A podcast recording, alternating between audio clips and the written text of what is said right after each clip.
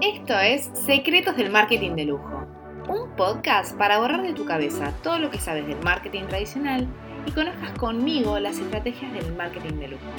Ya sea para que puedas aplicar en tu negocio o simplemente entiendas por qué el marketing de lujo invierte tanto en branding y menos en conversión.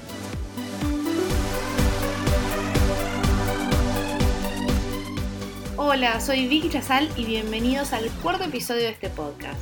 Hoy vamos a ver la diferencia y las similitudes entre el lujo y el arte. Ambos son conceptos que están sumamente relacionados entre sí. Son tan tan parecidos que hasta a veces hasta se hace difícil separarlos por completo. Y te voy a contar por qué. En primer lugar, ambos se remontan a los inicios de la humanidad. Por ejemplo, Muchos de los objetos que se han encontrado en tumbas antiguas son artículos que se consideran tanto arte como lujo, y es posible que ambos sean a la vez arte y lujo, tanto desde el momento que se decidieron enterrarlos con esas personas como el día que fueron encontrados. En segundo lugar, ambos son conceptos que tienen en común la importancia estética, es decir, la razón de arte.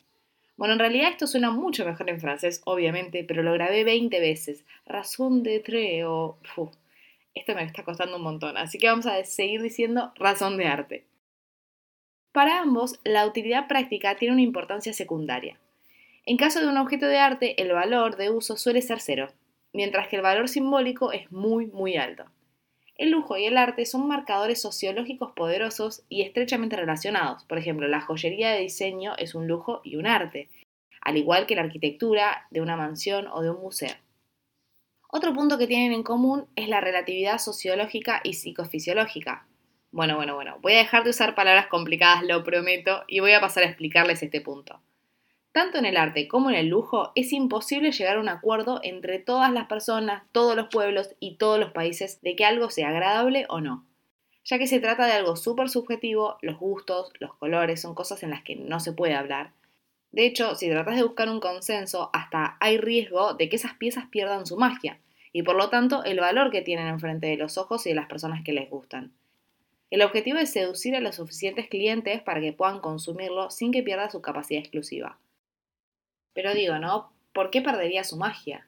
Básicamente porque tenés que explicar que algo es lindo o algo es feo, que algo está bueno o no, que algo es caro o carísimo y por qué es caro o carísimo cuando tenés que explicarlo, pierde absolutamente su valor. Es como cuando, cuando tenés que explicar un chiste y explicar por qué es gracioso. Ya está, olvídate, perdió absolutamente su capacidad. Pero entre el arte y el lujo no todas son similitudes. También existen diferencias, entre ellos como su valor o precio. Incluso si el valor de uso de un producto de lujo es pequeño, especialmente si se compara con su valor simbólico, ese valor es nunca jamás igual a cero. Sin embargo, si lo contraponemos con un objeto de arte en estado puro, es posible que éste sí sea igual a cero en un principio, ya que un artista todavía no, llegó, no se llegó a valorar. Por ejemplo, antes de que Van Gogh sea famoso, si Van Gogh hacía una pieza de arte, hacía un tremendo cuadro y lo trataba de vender, posiblemente no le dieran nada por eso.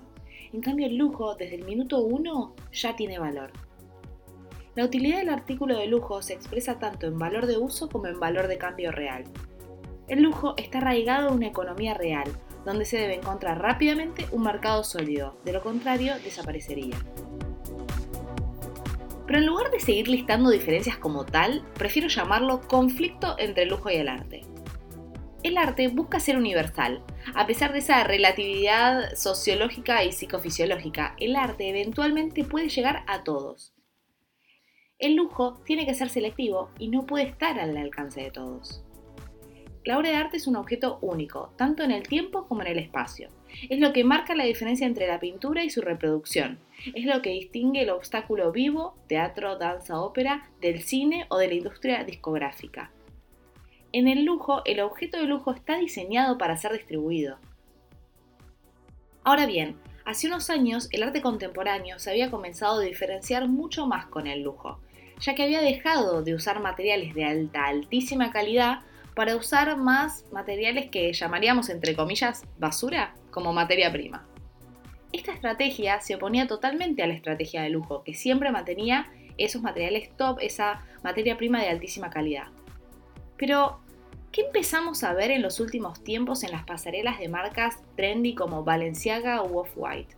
¿Agujeros en camisetas? ¿Camperas rasgadas como por culpa del tiempo o looks que simulan ser homeless? De hecho, Balenciaga, cuando comenzó con esta moda chic homeless, fue acusado de generar muchísimo revuelo por decorar sus escaparates y vidrieras con maniquíes que simulaban ser gente que dormía en la calle, pero vestidos de Valenciaga. Muy, muy polémico. Lujo arte, arte lujo. ¿Qué sería de Absolute Vodka sin la imagen de la botella creada por Andy Warhol, el padre del pop-up, en 1985? ¿Qué sería de Chanel si no continuara con sus exposiciones itinerantes sobre el arte contemporáneo en las capitales del mundo más importantes? Pese a la situación actual del COVID, hace tiempo que se habla de las estrategias de las marcas de lujo para atraer la clientela a las tiendas, y siempre se lleva de la mano con la creación de un pop-up store en los que se montara por campaña toda la experiencia alrededor del producto. Ahora bien, como siempre pasa, una vez se vuelve al pasado y la historia con el arte se repite una y otra vez, modificando las tiendas en pos de una nueva estrategia que radica ahora en convertir las boutiques en auténticas galerías de arte. En este campo, como es lógico, son las firmas de lujo más fuertes las que llevan la delantera, pues se pueden permitir colaborar con grandes artistas para convertir sus boutiques en galerías de arte, como Louis Vuitton o Celine. Pero ¿sabían que las marcas de lujo invierten en restauración y conservación de monumentos y que usualmente apoyan al arte? No sé si tenían ese dato, pero tras el incendio que asoló la Catedral de Notre Dame en París en 2019, Dos de los principales conglomerados del lujo del mundo, LVMH y Kering, prometieron ayudar en su reconstrucción y aportaron 300 millones de euros. De hecho, si nos remontamos a otros casos similares, una de las primeras marcas en involucrarse y que animó a otras empresas italianas a fomentar la colaboración público-privada fue Tod's, a través de una inversión de 25 millones de euros para restaurar el Coliseo. Sin embargo, esas decisiones fueron tanto aplaudidas como criticadas. Y la pregunta es, ¿por qué? Bueno, siguiendo con la historia de todos y el Coliseo, en la inauguración de la reforma, el que era por aquel entonces el primer ministro italiano, Matteo Renzi, agradeció al dueño del grupo Todd, Diego de la Valle, anunciando que se ponía en marcha una nueva política de incentivos fiscales que beneficiaría a todas aquellas empresas que ayudasen a recuperar el patrimonio histórico. Dicha decisión causó mucha polémica en Italia, porque muchos lo vieron como una forma de pagar menos impuestos o incluso como una forma de publicidad y comercialización. Sin embargo, sea como sea, esa medida beneficiaría tanto al patrimonio histórico artístico como a las marcas de lujos al quedar como patriotas que ayudan a mantener y conservar la historia e identidad de la cultura del país. ¿Acaso existe una publicidad mejor para una marca de lujo que estar ligados para siempre con los monumentos icónicos de la ciudad eterna? Si quieren que siga con más ejemplos para ayudarlos a formar una opinión al respecto, voy a seguir contándoles otros casos.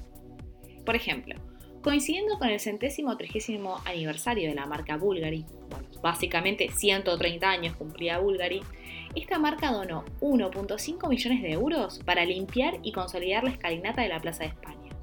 En tan solo 10 meses la plaza brillaba y estaba lista para recibir los flashes de turistas.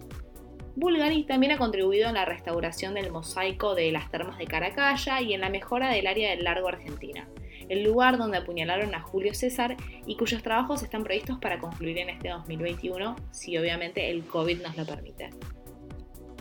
Fendi también ha apostado por su ciudad, Roma, a través de la iniciativa Fendi for Fountains, destinada a restaurar algunas de las fuentes más importantes de la ciudad, entre ellas se destaca la Fontana de Trevi uno de los monumentos más visitados de la ciudad eterna. Para conservar esta joya del barroco, Fendi donó cerca de 2.4 millones de euros. Poco después de una vez restaurada la Fontana de Trevi, la firma aprovechó para celebrar su 90 aniversario con un desfile inolvidable, en el que el director del Amazon y Karl Lagerfeld, de quien hablé en el episodio anterior, presentaron un desfile sobre la gigantesca pasarela de cristal que estaba sobre la Fontana de Trevi que desde luego fue algo mágico. Hermès también apuesta por el arte. Lo hace patrocinando exposiciones en todo el mundo, además de contar con residencias para creadores, mientras que la Fundación Cartier o Prada se centra en el arte contemporáneo.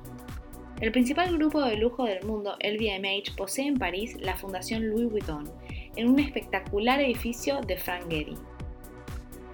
Y así puedo seguir durante todo el episodio contándoles muchos más ejemplos dentro del mundo del lujo, donde otras marcas o grupos apuestan por la unión entre el lujo y el arte a través de la cultura del mecenazgo. Me encantaría saber qué pensás sobre estas iniciativas del lujo en la restauración de espacios públicos. No dejes de escribirme al Instagram arroba Victoria Chazal que te voy a estar leyendo. Hasta acá hemos llegado con el cuarto episodio de este podcast. Si te gustó, te espero en el próximo programa para contarte muchos más secretos del marketing de lujo. Si quieres que hable de un tema en particular o querés dar tu opinión sobre estos episodios, escribime en Instagram arroba Victoria Chazal que te voy a estar leyendo. ¡Beso!